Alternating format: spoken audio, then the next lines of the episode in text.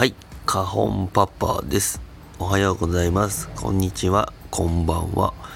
あの、サムネに写真があるんですけど、これあの、かっぱ寿司にまご飯食べに行った時に、この自販機があったんですよ。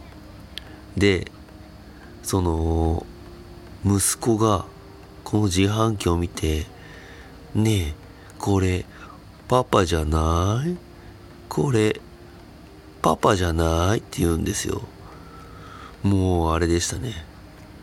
がっくりでしたね。もう何ががっくりかっていうとですね、お腹ですね。お腹。こ、確かにね、確かに最近、禁煙、禁煙をしてるんですけど、禁煙してご飯バクバク食べるようになって、ちょっと太ってきたんですよ。でもですよ、こんなには出てへんで。こんなにはなってないよ。ということで、えーまあ、ダイエットとか、そんなかっこいいこと言うつもりじゃないですけど、もう昔からね、ひょろひょろだったんで、もうお腹だけは阻止したい。なんとかしたい。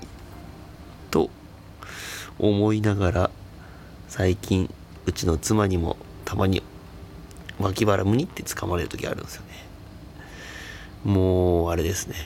いや、もうこんな、ここまでやないで、さすがに。と思いながら、今日も頑張っていきましょう。ではでは。